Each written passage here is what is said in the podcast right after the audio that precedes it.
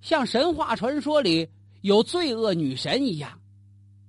如果把贾南风比作西晋王朝的罪恶女人，那是恰当不过了。她不是神，但她是一个罪人。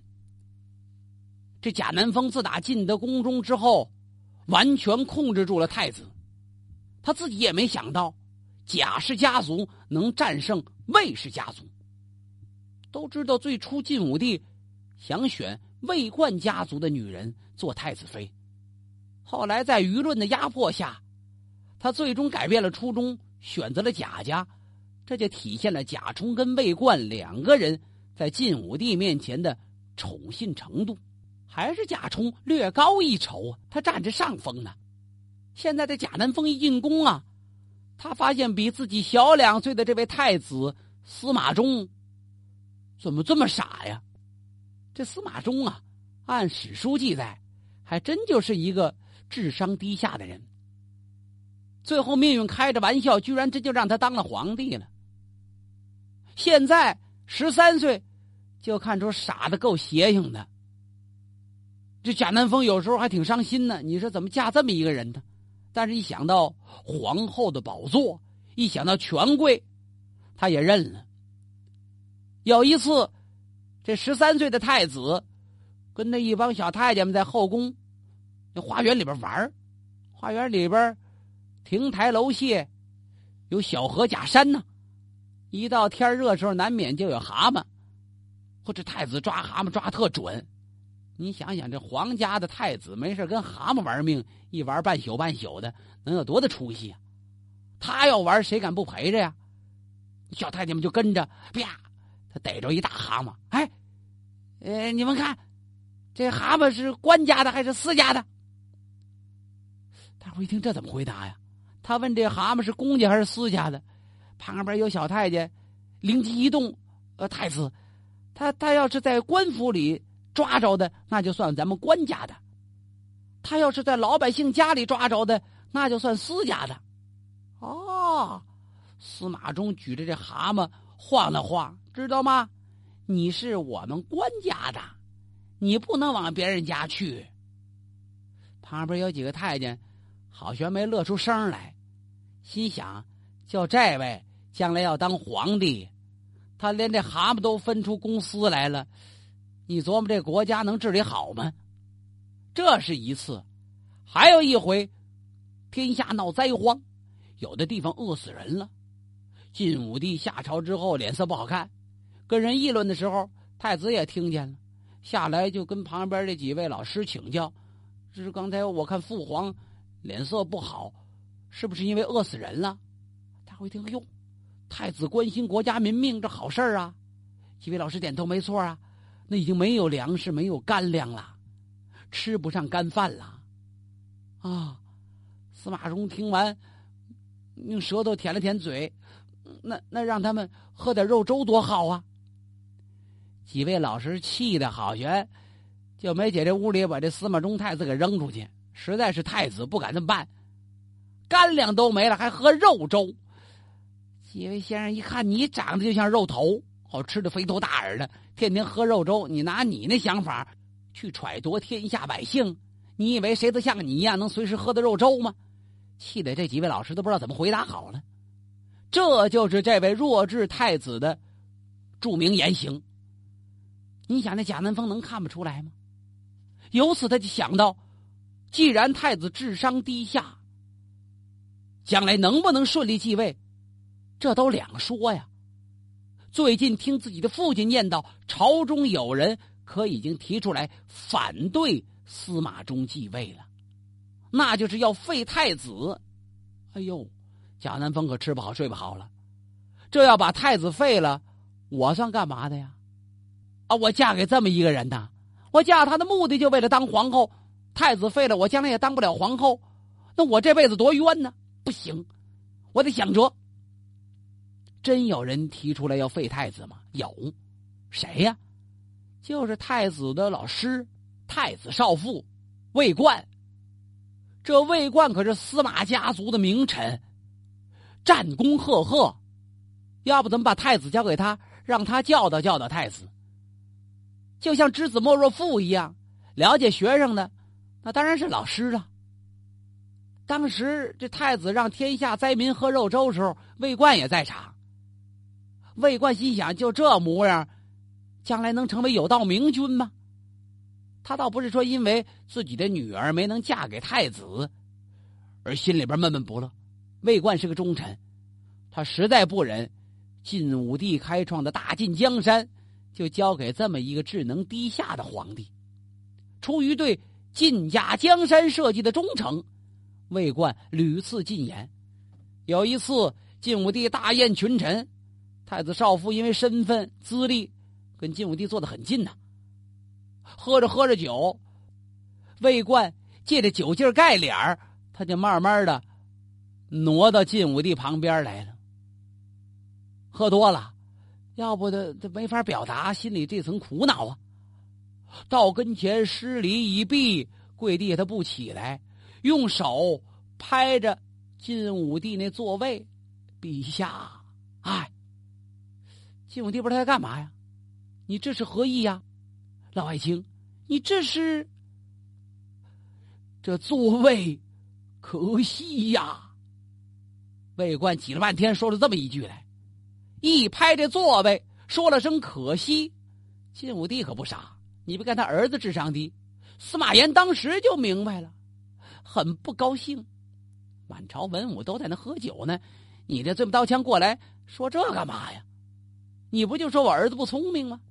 晋武帝马上把这话题就岔出来了。嗨，魏老爱卿，你可真是喝多了呀！他没搭这茬儿。魏冠不好深说，何止一个魏冠呢？世中任恺、于纯、裴凯，凡是这几位跟太子接触过的，都到皇帝面前来进忠言来了。陛下，太子资质平平。难堪重任呐！言外之意得换了。司马炎对自己的儿子能说一点不了解吗？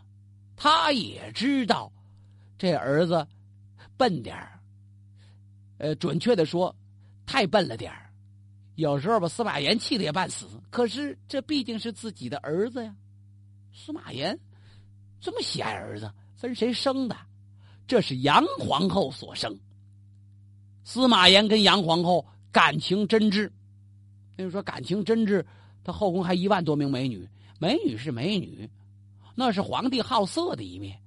但是对于自己的妻子，司马炎表现了中国封建帝王少有的爱情观点。他对自己的妻子万分疼爱，就这杨皇后，司马衷的亲妈，那自己掉的肉，他当然疼了。司马炎曾经跟杨皇后探讨过这问题。贤妻呀，我看太子难成大器呀。杨皇后一听，陛下，难道您要废嫡而立庶吗？您要废长而立幼吗？太子虽然资质平常，但是可以做一个守成之君呐。你别图他有什么发展创新。他能守住这一摊儿就可以呀，毕竟这是你我亲生骨肉啊。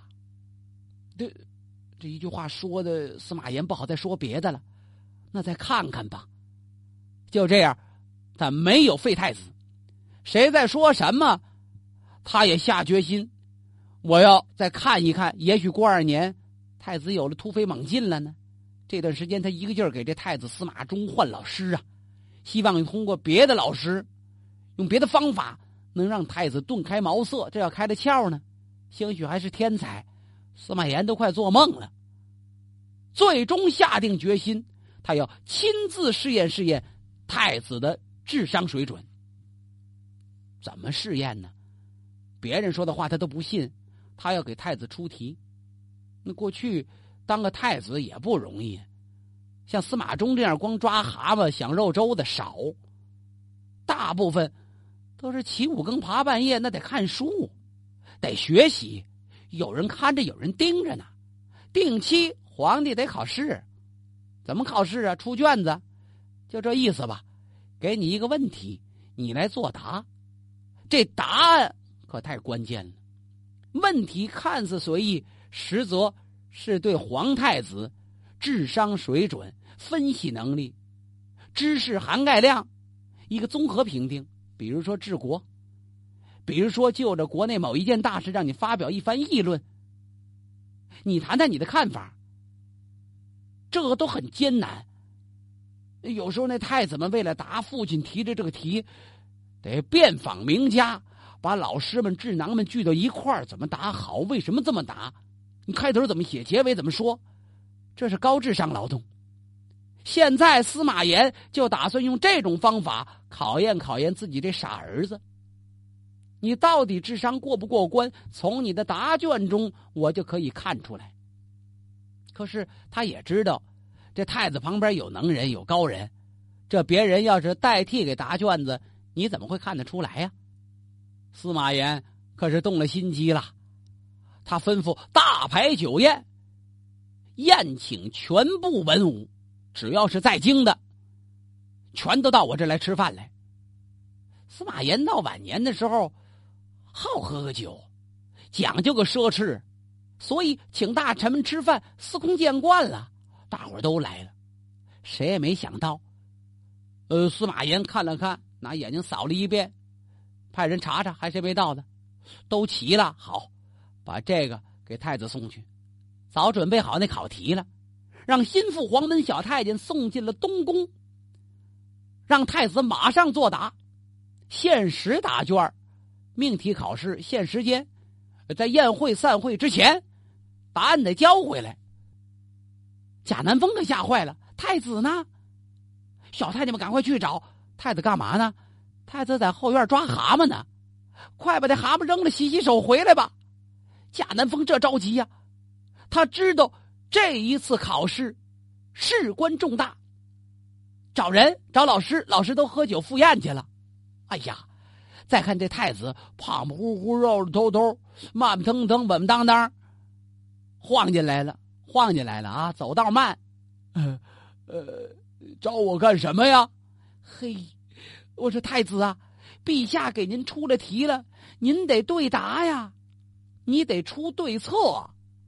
呃，傻了，这会儿什么肉粥蛤蟆，他都解决不了问题呀。哎呀，可不，贾南风急坏了，让谁写呢？嗯，他灵机一动，还得找家里人呐。现在太子眼前可用的，都已经被皇帝调走了。贾南风拿出金银贿赂自己身旁的亲信小太监，这可不能走漏风声，走了风声就全完了。你过来，小太监姓张，叫张红，现在拿着这题，赶快奔我家中，这么这么这么这么办。遵旨。小太监张红提着这题就跑贾南风家里去了。到那儿，家里边谁给帮忙啊？家里哪有人呢？贾充已经赴宴去了。在外边花钱找啊，有的是那个书生，平民都很关心政治，有自己的观点，找人花俩钱不写出来了吗？平日里满腹牢骚、一肚子踌躇的人，一看着这事儿好办呢，刷刷点点提笔写完，字迹遒劲漂亮，观点鲜明，证据充分，拿回来了。贾南风一看很满意，太好了，简直从某种观点讲，比这老师。写的还好呢，你说呢？问谁呀？问太子。太子好些字不认得，太子说不出好坏来。呃，可不呗。没问你，你说呀？他问那小太监张红。小太监张红这刚刚喘匀了气儿啊，太子妃，呃，您要让奴才说真话呀？当然了，你也不是外人，你说这答卷对策对的怎么样啊？要我说呀，呃呃，太子妃，恕奴才多嘴，您要把这对策交上去，那就麻烦了。啊？怎么呢？太子妃，您想啊，皇帝陛下多么英明神武啊，他对太子比咱们都熟悉，要了解的多呀。他一看这字，就知道不是太子写的啊，一下给贾南风提醒了。那让太子抄一遍，光抄一遍也不行啊！这里边文辞华美，也不像出自太子之口啊！张宏实在不好说了，就这太子哪写出这文章啊？一看这不露馅了吗？这一句话点醒梦中人，贾南风如梦方醒，吓得脑门子上都见了冷汗了，心想：我好悬，被自己这聪明给耽误了，那如何是好啊？这样吧，太子妃，您要不嫌弃，呃，小人倒是认得几个字，我能不能把它改一改？回来麻烦您，让这太子再抄一遍呢，让他誊写一遍。再交给他就行了。哎呀，贾南风一看那感情好，可这时间还赶趟吧，还几时辰呢？您放心，这答卷不交，陛下不会轻易散席的。既然这样，张宏，你就赶快吧。今天这事要是成了，我可忘不了你，太子也忘不了你的好处。将来有荣华富贵，就得分给你呀。太子，你说是吗？再看这肉周太子，一劲儿晃那肉头。当然，当然。张宏磕头谢恩，拿着这对策，旁边找了一个清静所在，门关上，就一个人现场开始改写。改写不仅仅是把那话得换了，好些观点太尖锐了，太犀利了，他还得把那观点给改改呢。抄完了一份拿过来问问太子认得吗？贾南风这高兴啊，这还不到半个时辰就改完了。太子，你赶快抄一遍吧。哎，好嘛，这抄这功夫，比人家那张宏小太监改写这文章还慢呢。这太子就这么稳当。司马炎在那边都等急了，心想：我这题出的太难了吧？大概我这笨儿子也实在是做不出答案来了。派心腹黄门去看一看。这黄门太监就奔东宫来了，赶到这时候，正赶上太子刚写完墨迹未干。黄门一看，你看，太子真就自己作答，也是。太子平时反应就慢，写篇文章也慢。要不皇帝陛下怎么着急，奉命来取卷子来了？拿走对策，前去交旨。这会儿酒早已过了三巡，菜早已过了五味。好些大臣喝的都有点飘飘然了，晋武帝心里边有事儿，酒入愁肠，喝的也有些上头。就在此时，这卷子拿回来了，晋武帝打开这么一看，马上是喜上眉头啊，写的真不错。这个人就这样，对什么东西期望值越高，往往容易不满意；期望值越高，失望的结果。越明显，反过来呢，如果期望值低，倒很容易满足。那么晋武帝司马炎对太子司马衷呢，期望值就不高，没打算一看见太子这对策，好嘛，呃，有顿开茅塞，提醒了自己的感觉，也没打算太子这两笔字写出来，简直是盖世奇才的书法作品，也没打算太子能够在短时间内。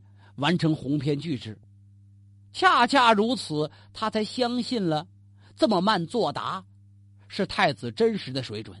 他哪知道这期间小太监往贾南风家里跑一趟，取完答案回来又改了半天，太子又抄了一遍，一切的不合理，倒都合理了。一看那几笔字儿就是司马衷写的，别人想练还练不出这种体来，实在是够难看的。一看文理，倒还通畅，不华美，也没有什么明显的错误。这就那小太监张宏的功劳，人家会改。这么一来，符合了司马炎预先的设想，没指望我儿子能够成为盖世奇才、一代英主，我就想让他做一个守成之君足矣。你只要把我这摊子给我看住了，将来后继者。一定会比你有出息呀！司马炎连着喝了三杯，把太子这对策传阅众大臣。你们都看看，我出这题，太子回答怎么样？和大伙看完以后，这酒都上了头了，山呼万岁！这真是国家之幸，宗庙之幸也，还在这夸呢。司马炎拿眼扫了一下太子少傅魏冠，你也看了吧？怎么样啊，魏爱卿？魏冠这脸腾的一下红了。应该说，魏冠也没想到这是别人代给写的。他脸那么一红，大臣们都知道啊，感情这位太子师就反对太子啊，这倒成为一个公开的秘密了。贾南风在关键时刻解决了太子的位置的保留问题。那么司马炎真就以为这样的太子能够把国家治理好吗？方才咱们提了，司马炎寄希望于太子的下一代。结婚这么长时间的太子已经有了孩子了，司马衷的儿子叫司马昱，这司马昱。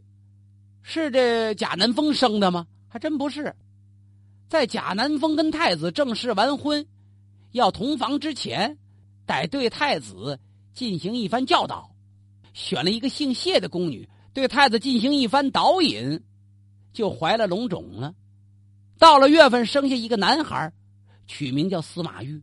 太子还纳闷呢，他怎么有儿子了？司马炎气得半死，暗中告诉他：“这不你的儿子吗？”就立司马懿为太孙了。司马懿长到五岁的时候，有一次正赶上皇宫里边着火，宫殿里边着火，当皇帝能不着急吗？司马炎很宠爱自己这孙子，拉着五岁的小孙子的手就站那观火。这正是大半夜的时候，没想到这小孙儿说了一句话：“皇祖，这半夜之中。”不能让火光照见您的脸，让别人看见可不好啊。什么意思呀？龙颜不能随便露，这万一有人趁火打劫，要伤着您怎么办呢？哎呀，皇太孙一句话，给了司马炎苍凉苦闷的胸中一丝光亮与慰藉。心想：我儿子虽然傻点我这孙子机灵啊。就这样，他更坚定决心。要让司马衷做自己的继承人了，历史应该如何评价这位晋朝的开国皇帝司马炎呢？说他是明君，是因为他结束了纷争乱世，一统中华。尤其是在他登基后的前期，他能够励精图治，提倡节俭，信任忠臣，拓展事业，关心民众。